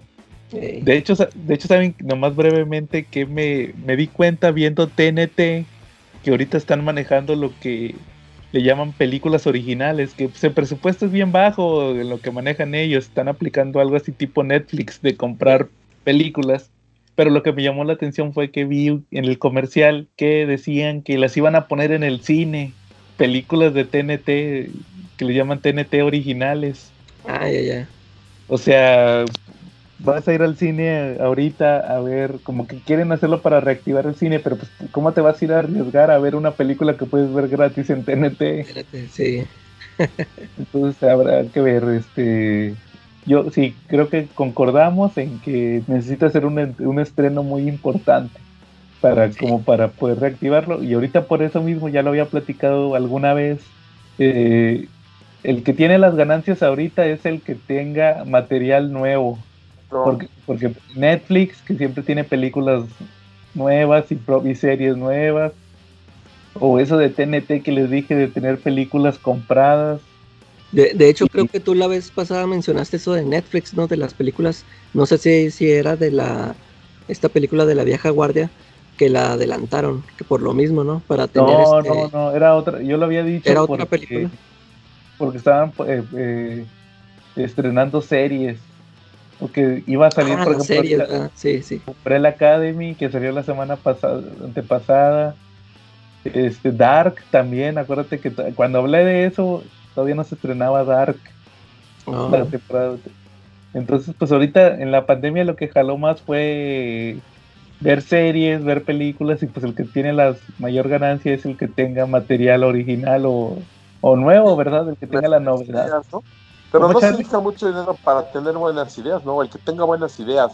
Hay una película que vean, que vean todos nuestros radioescuchas, ustedes también, todos nuestros radioescuchas. Ah, no mames, me son del siglo la película se llama originalmente Pirata, es del 2008 con Jack Black y es Rewind, creo, algo así. ¿Sale? ¿eh? Es un ejemplo de una película que puede ser con muy poco presupuesto y que es buenísima, ¿no? ¿Visto? No, no la he visto. Ni yo. No, es buenísima. Veanla. Eh, a rasgos es este, este, resulta que eh, hay un señor que tiene un localito donde renta películas VHS. El sobrino del dueño es amigo, el sobrino del dueño de localito es amiguísimo del Jack Black. Entonces el Jack Black, por sus asuntos que anda de loco, queda magnetizado y cuando va a saludar al sobrino, pues borra todas películas que están ahí en el local. Y, resulta que el tío no está ahí porque pues salió a dar una vuelta para ver cómo va a refrescar el negocio, fue a un, a un curso, ¿no? A un congreso. Entonces ellos pues se dan a la tarea de volver a hacer todas las películas que tenía ahí. O sea, todas las películas ellos las graban con sus recursos y con ellos como actores principales. Entonces pues hacen Robocop, hacen Parque Jurásico, El Rey León, Hombres de Negro, Los Cazafantasmas, nada más que ellos les llaman películas huecadas. Y sus películas huecadas es el extracto de la película y dura como 5 días, como 15 minutos la película. Y lo extraño de eso es que son un éxito. O sea, de repente la gente hace filas de cuadras a rentar la película con todo y que ellos, cuando llegas y te dices que quiero ver Hombres de Negro, ah, pues ¿qué crees? No la tenemos, pero para mañana te la conseguimos y la graban ese día en la tarde y al otro día ya la... ¿Cómo ves? Órale, eh, creo que ya había escuchado algo de esa película, a ver si la veo. No, es buenísima, de verdad, o sea, te vas a, te vas a morir de la risa de principio a fin, porque sacan cada, cada invento. O sea, imagínate, sale Jack Black de la señora Daisy, hacen el chofer y la señora Daisy con Jack Black como la señora Daisy. Órale, no, sí se escucha bien chido. Creo que te digo, creo que sí había visto un pedazo, sobre todo cuando dijiste eso de que borra las, las películas. Sí. Es de Jack Black, entonces hay, hay la recomendación de Charlie. Y es el perfecto ejemplo de cómo una película no necesita un presupuesto muy alto para ser muy buena. De verdad es buenísima. ¿Sale? Muy bien, Char Va, Charlie. Muy bien. Originalmente pirata también se le llama a esa película. O rebobinado. Sí, Efectivamente. ok. Muy bien. Y ahora sí, vamos a pasar a nuestro tema principal, que íbamos a hablar de los eventos en los noventas. Muy bien. ¿Cómo ven? ¿Qué se acuerdan de los noventas que los haya marcado? Fíjate, pues eh, inmediatamente después de la muerte de Superman y Nightfall, que vamos a hablar en otro episodio. Sí. Creo que el que vino luego eh, enseguida es este, la era de Apocalipsis, ¿no? Eh, sí, en Marvel fue por ahí del 94. 94, 95. Creo que fue en el 95. Pero fíjate, está curioso. ¿Tú te sabías el origen de la era de Apocalipsis? no sé Mm, si. No. ¿Cómo surgió la idea? Fue, No. fue porque en la serie animada de los X-Men quisieron adaptar. eh, ya ves que adaptaban, de repente adaptaban cosas bien viejitas como lo de la Fénix Oscura y luego se sacaban de repente a Bishop y a Eh, Cable, sí, sí. que eran más recientes. Una vez quisieron adaptar lo de Bishop, porque Bishop salió en la serie animada. Ah, pues Bishop Entonces- salió desde, desde el de días del futuro pasado, creo, ¿no? Sí, ándale. Entonces, en uno de esos episodios del, de Bishop, se les ocurrió que Bishop viajaba al pasado y por accidente mataba al profesor Javier, creo que es en uno de esos episodios. Borra a Javier, mata a Javier en el pasado por accidente, lo se muere más bien Javier. Entonces ahí resulta que, que, parte de la trama era eso, que habían matado a Javier joven. Entonces, supuestamente en los cómics, en Marvel, se, oigan, ¿saben qué? Acaban de sacar esto en la serie animada. ¿Cómo ven si, si, si sacamos una historia donde pase algo parecido? Y así se les ocurrió lo de la era de Apocalipsis. Porque ya ves que está esta historia de, Legion Quest, Sí. donde que casi todo era ¿quién? Calaca, Andy Kubert Sí. o Adam, Andy, No, Andy era. Andy Kubert, el chido, ¿ah? El del Open the Sky. Eh, Entonces, este, eh, ahí resulta que pues ahí matan también a Javier joven, ¿va? Y, y se dan cuenta que, ¿sabes que si, si no está Javier, no hay X-Men, y si no hay X-Men, Apocalipsis manda. y, en la caricatura también pasó eso de Apocalipsis. No, no, no, ahí nomás, no, no recuerdo bien si vi esos episodios, pero nomás no creo que se muere Javier joven. Oh, Fíjate, eso no me lo sabía. Es que yo sí no, no vi todas las temporadas de la caricatura. Yo no me acuerdo cómo pasa, nomás me acuerdo de eso. Cuando lo leí, ah, sí, cierto, vi un episodio donde Bishop, eh, por culpa de Bishop, eh, se moría Javier. No me acuerdo si lo matan o se muere. Eh, Pero sí, sí, sí me acordaba más o menos de eso. Charlie, ¿qué te acuerdas tú de la era de Apocalipsis? No, hombre, que estaba bien chida, que estaba, eh, Apocalipsis dominaba América, ¿sale? Todo empieza cuando, cuando eh, empiezan el número, los números de la búsqueda de Legión, eh, donde Apocalipsis despierta precisamente por la pelea entre Magneto y, Legión. Eh, durante se muere Javier. Eh, resulta que Apocalipsis a partir de esa pelea se da cuenta que empieza la época del Homo Superior y hacer sus maquinaciones. Ahí había algunas cosas que me llaman mucho la atención, como por ejemplo las alineaciones que se dan. Este, Quicksilver está con el lado de los X-Men, Wanda Maximoff se fue del lado de los X-Men, pero muere en los primeros episodios, muere. De hecho, en un número de los X-Men Chronicles, que es como, como un preludio de toda la historia de la edad del apocalipsis, donde ya están ya establecidos, eh, ella muere a manos de un mutante muy poderoso que está del lado de Apocalipsis. Ahí vemos a introducirse muchos personajes muy importantes del bando de Apocalipsis, como por ejemplo Sugarman. Vemos también a, Holocausto. Eh, eh, también vimos por ahí a Nat Gray introducirse, que era la versión de cable en ese mundo. ¿no? A mí me gustó muchísimo. Me gustó mucho, por ejemplo, cómo Mijail el hermano eh, se vuelve uno de los jinetes del apocalipsis y que es muy, es muy popular en este momento porque piensan los humanos que les trae esperanza cuando en realidad no es así. Vemos también a Sinestro, que es otro de los jinetes del apocalipsis, pero él tiene sus propias maquinaciones, ¿no? Y con él trabajan los Summers, Havoc y Cyclops. Eh, de repente tiene así como una una disyuntiva porque está enamorado de una humana. Él va a un club, es así como de repente un giro como de película de esas donde los nazis se enamoran de las judías, más o menos así quieren manejar una historia de amor con Havoc. Este, ¿qué más me gustó mucho? Eh, me llamó mucho la atención ver a los héroes de Marvel, lo que había pasado si no hubiera estado sin Javier. ¿no? Vemos como, por ejemplo, los Avengers no existen, los Cuatro Fantásticos tampoco, vemos como Peter Parker murió, pero la tía May sigue viva curiosamente y está en un campo de concentración de apocalipsis. Vemos un Daredevil que perdió la vista, pero que le regresan la vista por medio de unos implantes. Vemos también a, Kingpin con Norman Osborn trabajando del lado de Apocalipsis, pero con poderes tecnológicos, y se llaman los Marauders. Están con el búho. Entonces, pues, sí me dejó muchas cosas muy interesantes. Fue como, como un What pero grandísimo, grandísimo, grandecito. ¿Cómo ven? Que de hecho también vamos a tener nuestro episodio de los What If y los Wars También ya nos habían ah, preguntado. Este se va a poner bueno. Sí. Pero sí, sí, sí, sí. Y sobre todo lo que mencionas, Charlie, de que Apocalipsis en la pelea con De Legión y Magneto, ahí lo mencionan tal cual. Ahí dice, ahí dice Apocalipsis que él había pronosticado que los mutantes surgirían 10 años en el futuro. Pero por esa pelea él, él este, adelanta sus planes 10 años. Lo hace todo 10 años antes, entonces por eso él conquista la Tierra. Y sí, como dices, está, está bien curioso cómo, cómo cambió todo, cómo, cómo olvidar también a Wolverine con, con Wolverine mocho, Wolverine manco. Sí, claro. ¿Ese quién lo dibujaba? Que la también era Andy Kuber, ¿verdad? O, no, Adam. Ese sí era Adam. Ese, Ahí sí me gustaba cómo dibujaba. ¿Ahorita ya no te gusta?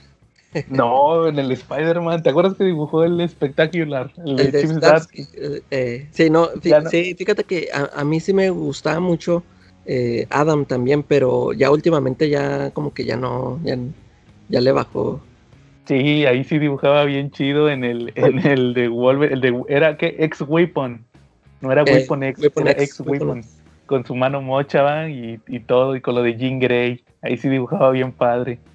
Y sí, pues se fue de los eventos más chingones que hubo en aquel entonces, porque cancelaron todos los títulos. Sí, fíjate que, este, al, igual que con la muerte de Superman, yo también todo pichón, yo me la creí. yo pensé que ya se iba a quedar así. Este, yo me, yo me enteré de, eh, de esa serie porque yo escuchaba un, acá en, en Torreón pasaban un programa de radio que hablaban de puros cómics, antes de que existieran los podcasts. Este, y estaba muy chido, ahí, ahí me enteré de muchas cosas, pues en ese tiempo yo no compraba nada en inglés. Y me enteré de, de, eso que, que, iban a hacer Marvel, que, o sea, así lo, así lo platicaron, de que cancelan todos los títulos de los X-Men y los, ah, esto de que los reinician otra vez con el número uno. Era la primera vez que yo veía eso, y ahorita ya es que acá rato lo vemos. Es cada cinco minutos. Sí, y de, y de hecho, fíjate, fue cuando en esos tiempos fue cuando conocí yo esta tienda que la que estaba acá en Torreón que vendían cómics en inglés y fue con un amigo y mi amigo como también supo de eso él este, él dijo, ah, van a empezar otra vez a los X-Men desde el número uno, voy a comprar el número uno y, eh, o sea, la, mentalidad que tenían de eso de que, y con esta me voy a hacer millonario. Mi amigo compró el, el X-Men Alpha, ya ves que era el inicio. El de Madureira. Sí, y era el, o sea, era el que traía la portada esa metalizada acá bien chida. Este, y la compró, estaba bien caro. Yo me acuerdo que en aquel entonces se lo vendieron como en 60 pesos. Creo que cada cómic te costaba antes a 10 pesos, algo así. Y él se, la, él se la compró, o sea, porque, porque traía esa mentalidad de que con esto me voy a hacer millonario. Y aparte, fíjate, se compró esa y se compró el número uno de Weapon X. porque dijo, es el número uno de Wolverine, el mejor. y, y este. Y, yo no, ya ves que sí te he platicado que yo no, yo no he leído toda completa la, eh, la era de Apocalipsis. Porque eh, en ese entonces, pues, o sea, yo era estudiante y yo nomás leí esos que compró mi amigo. Fíjate, mi, amigo nada más compró el X-Men Alpha, el X-Men Omega y los cuatro números de Weapon X. que por cierto, yo, sí, que por cierto aquí los tengo, nunca se los regresé. ya, pero llegan a su casa. Sí, y nada más, eso fue todo, eso fue lo único que leí. No, leí, creo que los de X Universe o algo así se llamaba. El Chronicles, ese que dijo Charlie. Y, después otro amigo compró los de X-Man. Eh, que, por cierto, esos se me hicieron muy chidos. Me gustó mucho esos números de X-Man. De X-Man, sí, están padres. Yo pues ahí tengo los omnibuses de Televisa. Sí, ah, esos, sí, esos también los quería comprar, pero pues no. No, pero están incompletos. Ah, Faltan los Chronicles. Eh. Los Chronicles y los X-Universe. Ahora. Creo que esos, esos en inglés vende, vienen en otro tomo. Ahí, lo tengo en Amazon en el carrito, pero siempre está bien caro. A ver si luego lo reviso. Sí, sí, sí, yo me acuerdo también cuando yo me enteré de eso de la era de Apocalipsis, este, como dices, este, el, el Weapon X va de que, ay, oh, Wolverine manco, va, y, y Cyclops eh, tuerto. Tuerto, y, y, y, unos que eran villanos se vuelven héroes y otros que eran héroes se vuelven villanos. Sí. Y, sobre todo, este, eh, eso de que, o sea, sin Javier, va, que Magneto se vuelve bueno. De hecho, de hecho, yo creo que lo que menos me gusta de la era de Apocalipsis es lo de Madureira. Yo les quería platicar algo también, no tan enfocado en los eventos. ah, pero ahorita que mencionaste, yo recuerdo que ese X-Men Alpha lo dibuja el, uno que era clon de Madureira. sí, sí, pero el, eh, portadas de Madureira. Ándale, la portada. Y yo nunca, ya ves que yo siempre le, le ando diciendo a David, no, fíjate, yo a mí me gustó mucho el dibujo de X-Men Alpha y no sé por qué nunca me hice fan de Madureira. Sí, porque ya es que está igualote, o sea, le copia. Y, y, ya después, mucho tiempo después, me, me, di cuenta que la portada era de Madureira y a mí esa portada me gusta mucho. Sí, de hecho, fíjense, está curioso cómo empezaron los, hablando en general de los noventas, cómo empezaron los noventas.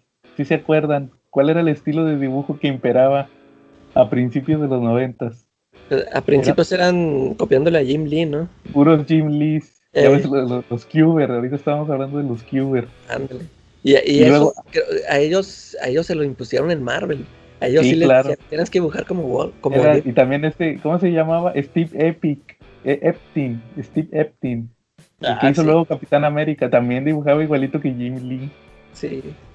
Y este, pero luego, y luego a mediados, ¿cuál era el estilo, Calaca? Y a mediados como yo Madureira.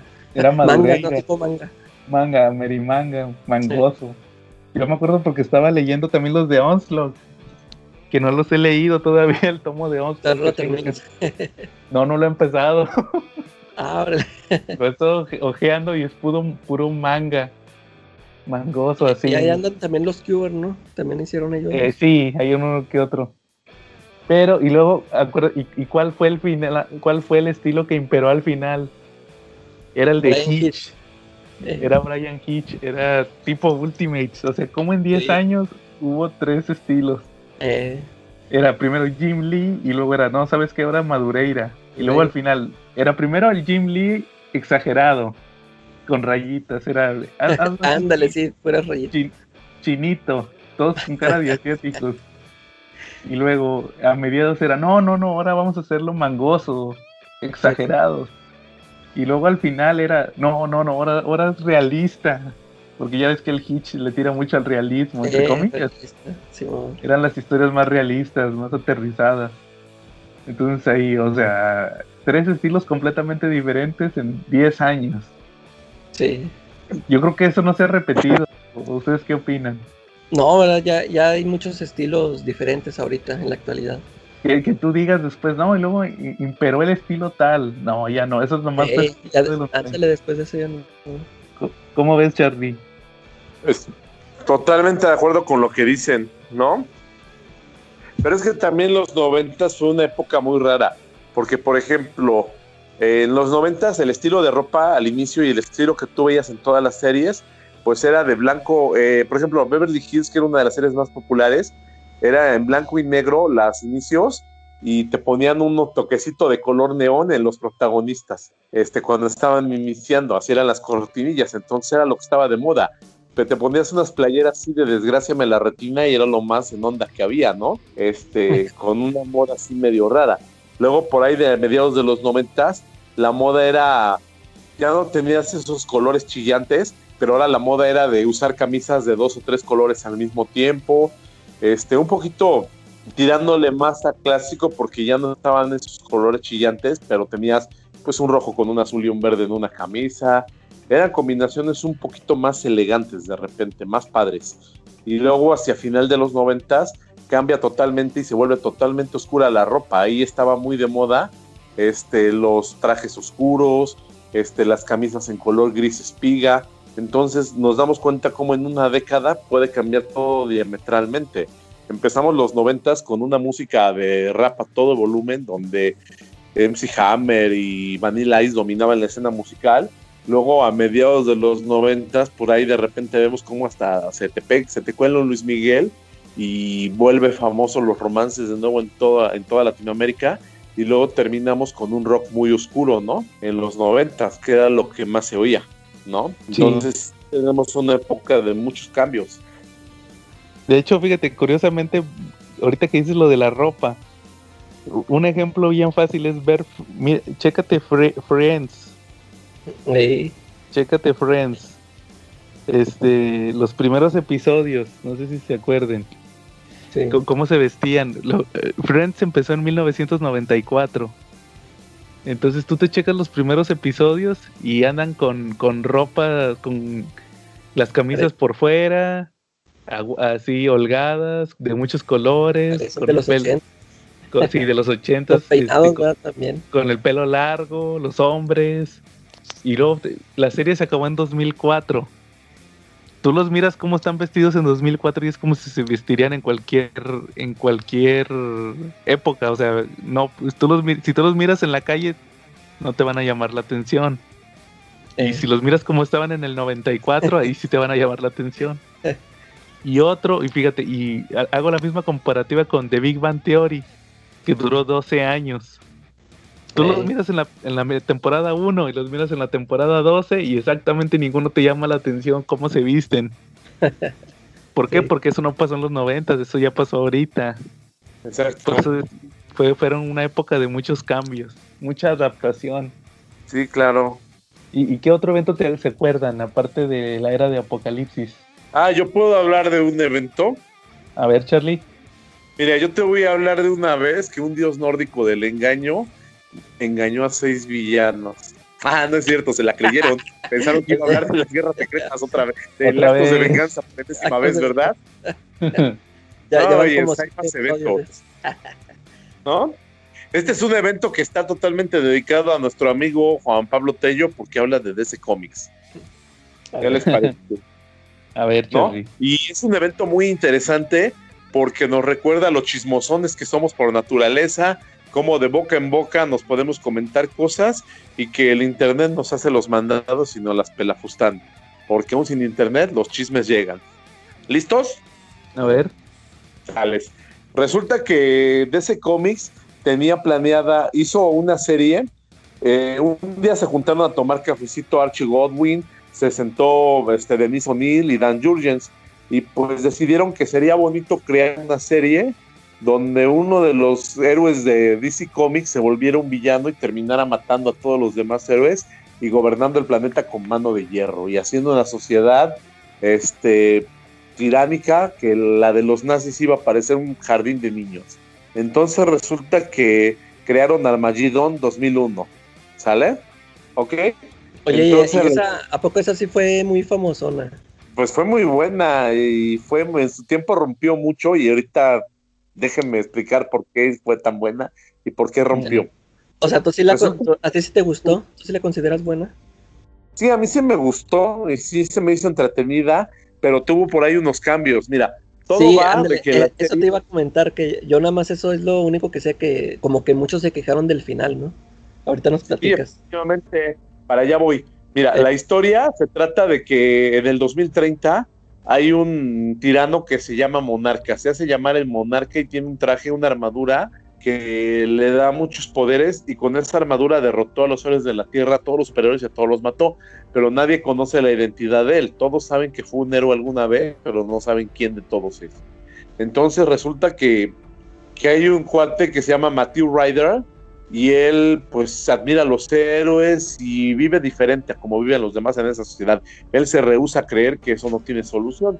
Entonces, pues hay ah. algunas cosas que, que solamente pasan en los cómics y que hay en sus manos una máquina del tiempo y pues, se le ocurre irse al pasado, específicamente a los noventas, porque sabe que en esa época empezó a actuar el monarca. Entonces él cuando viaja en el tiempo, este, es alcanzado por unas ondas cronales y obtiene poderes. Se puede volver invisible, se puede volver intangible, puede cambiar de apariencia y puede desplazarse en el tiempo. Pero lo más importante es que puede, cuando toca a una persona, puede ver qué es lo que va a pasar en su futuro.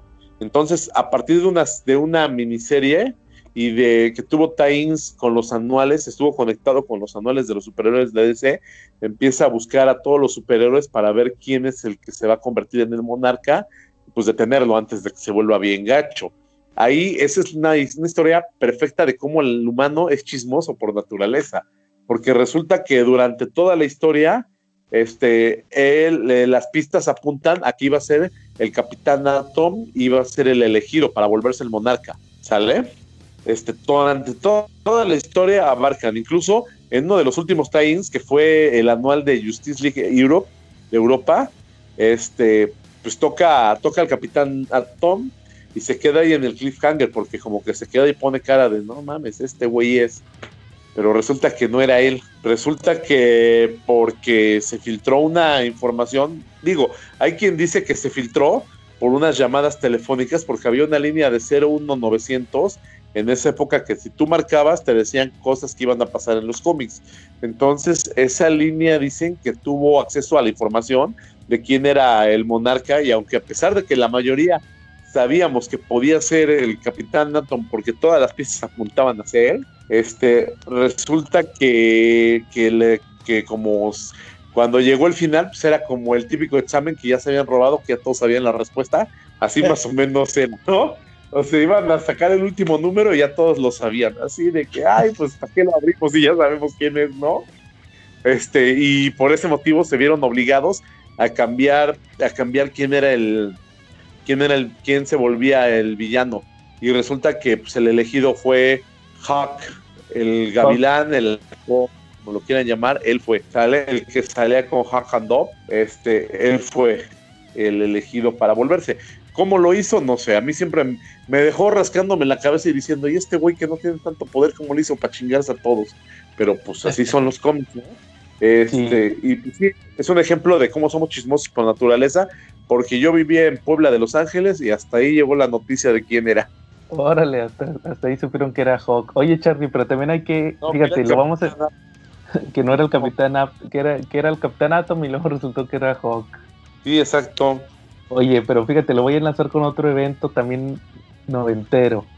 A ver. Porque resultó que todos creían que el monarca era el mero mero chingón y resultó que no, que era la chichincle de otro. Ah, sí.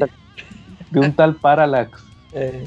Y resulta que Parallax era Hal Jordan. ¿Por qué? Porque después de que se murió Superman, que ya lo platicamos en nuestro episodio del regreso de Superman, Mongul destruyó la ciudad, entonces Hal Jordan se volvió loco.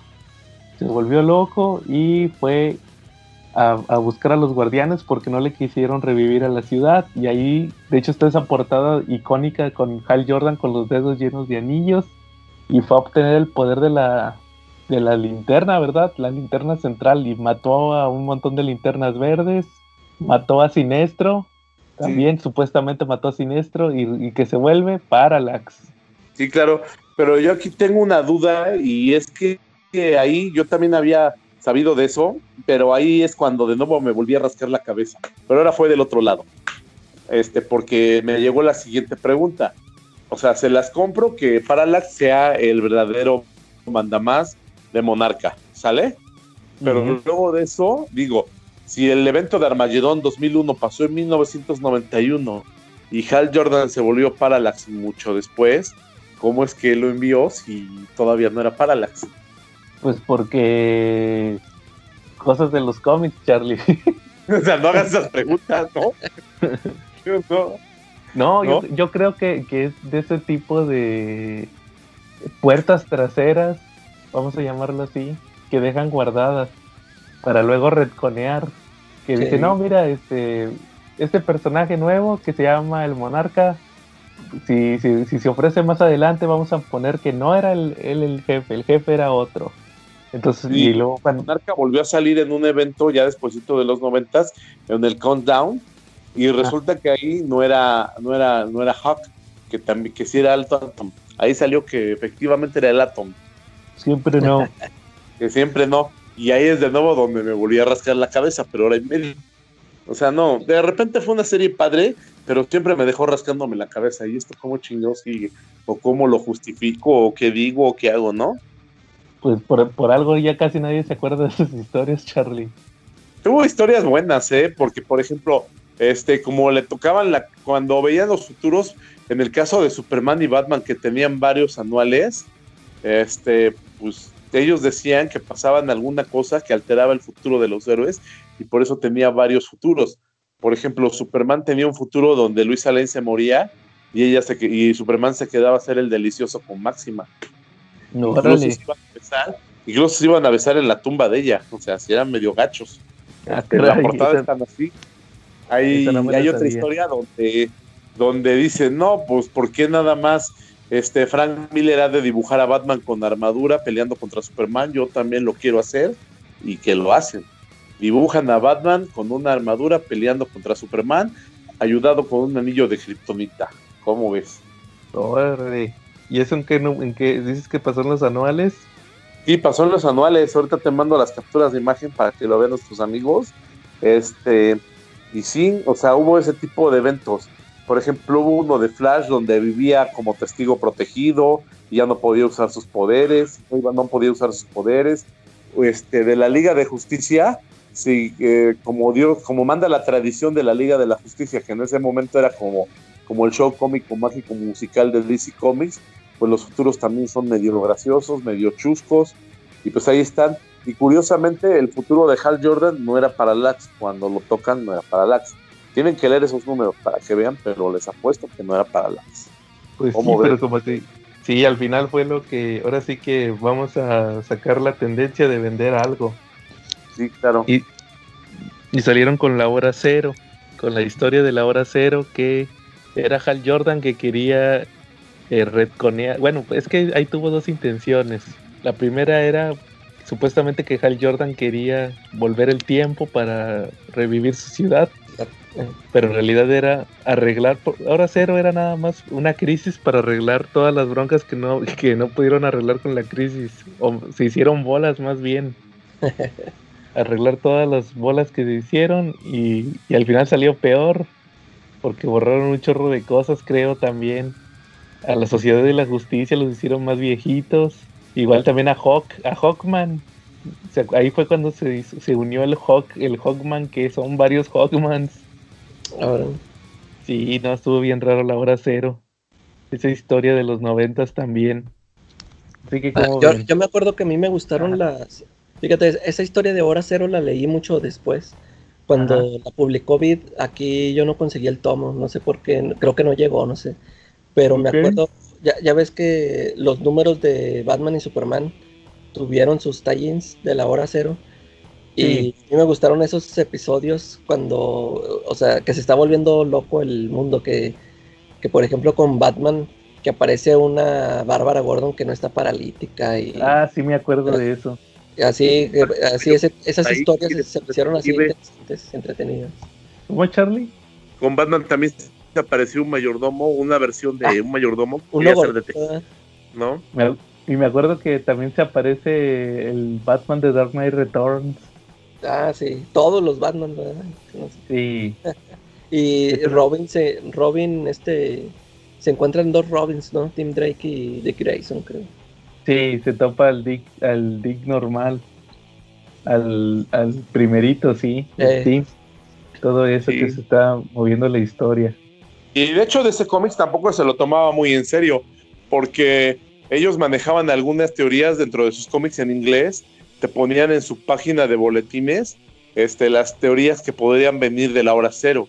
E incluso había una de ellas que decía que regresaban el Capitán Zanahoria y su pandilla, su So Crew, a salvar el día. Entonces, también por ahí había esa teoría. Ni ellos mismos se la tomaban en serio, la hora cero.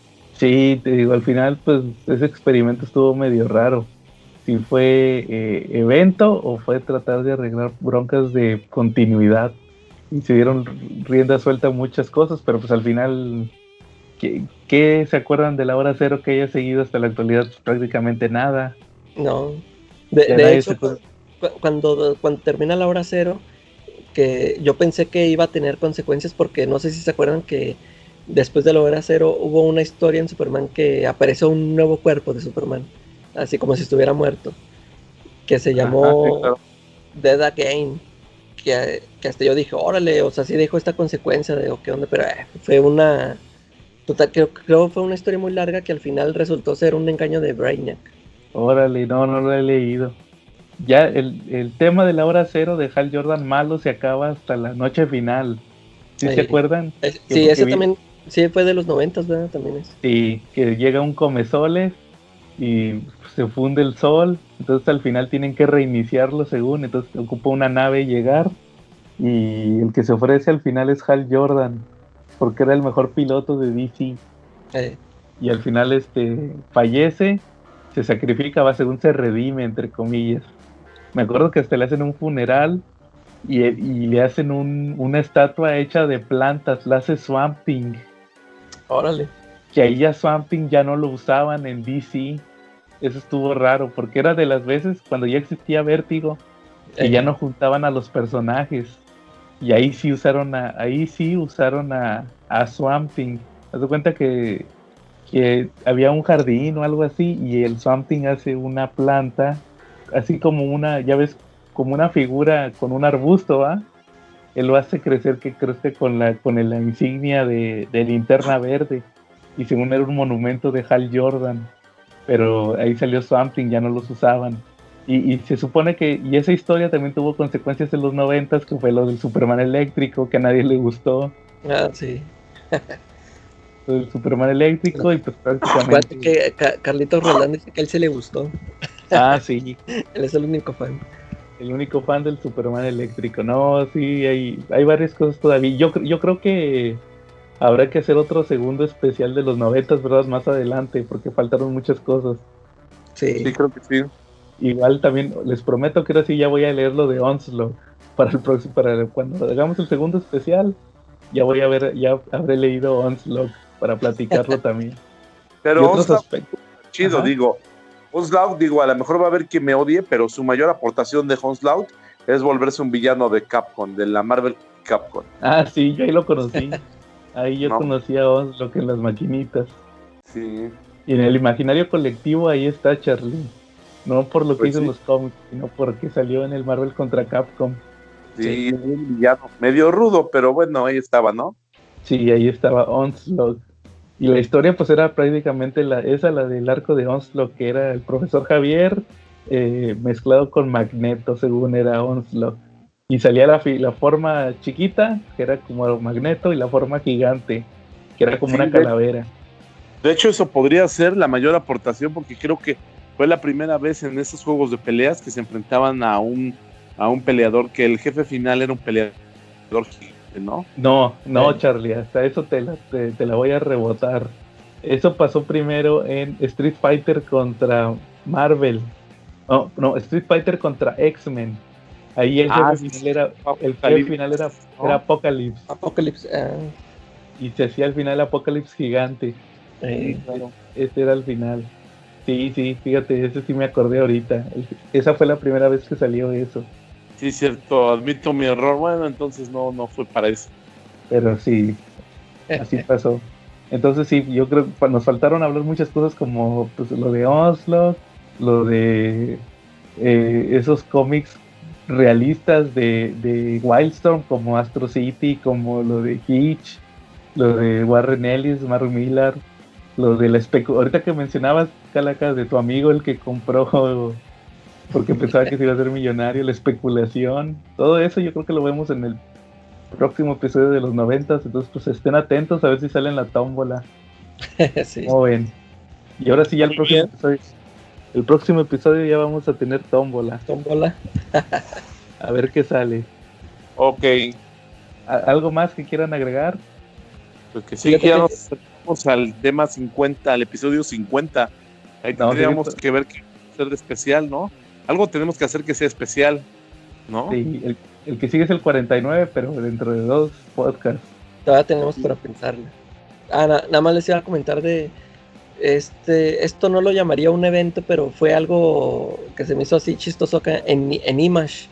En Image, eh, casi al inicio de cuando iniciaron ellos sus, sus títulos, hicieron un movimiento ese de el- lo de cambiarse de, de autores. Eso se me, se me hizo acá chido.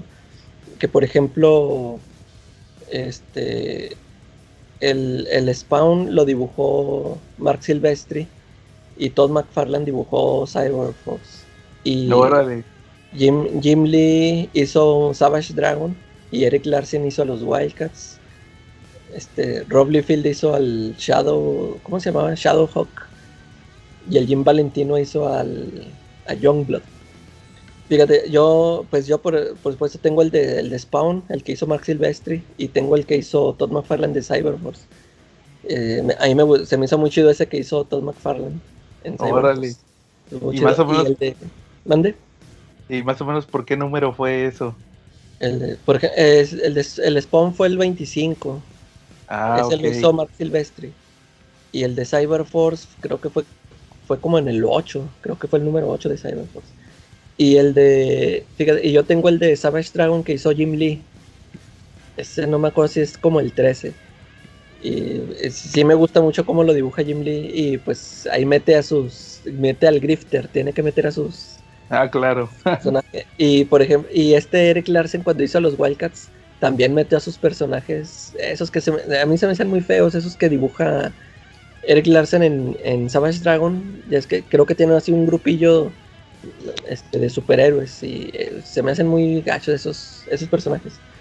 Pero sí se me hizo chido la, eh, se me hizo chida esa idea de que se cambiaron de autores. Sí, no, pues era innovar.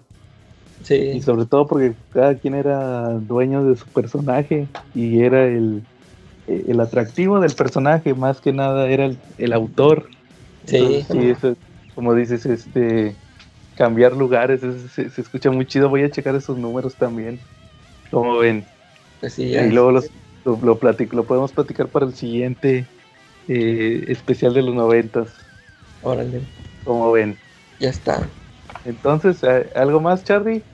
Este, pues nos quedamos con ganas de platicar de más eventos porque los 90 es una época mágica y podríamos haber hablado de más eventos. Yo creo que vamos a hablar, nos quedaron en el tintero todavía Onslaught, nos quedó la Guerra de los Dioses, este, nos quedó la Operación Tormenta Galáctica de los Vengadores, sí quedó bastantito, nos quedó Maximum Clonage, ¿no? Maximum Carnage. Y Maximum... Sí. Así es, pero como quiera, pues hay más, más, va a, haber- va a haber más especiales de los noventas. Ok, Muy bien. Entonces, si no hay nada más, estuvimos Joe de Affleck, que, que hoy fue cumpleaños de, de Ben Affleck. Saludos Ah, al sí, dios cierto. Ben Affleck. Saludos al, al mejor Batman. Saludos al, al Batman más grande de la historia, Ben Affleck. Eh, estuvo con ustedes también Carlos Rucomequero. Y la Calaca Simmons. Y nos vemos en la próxima.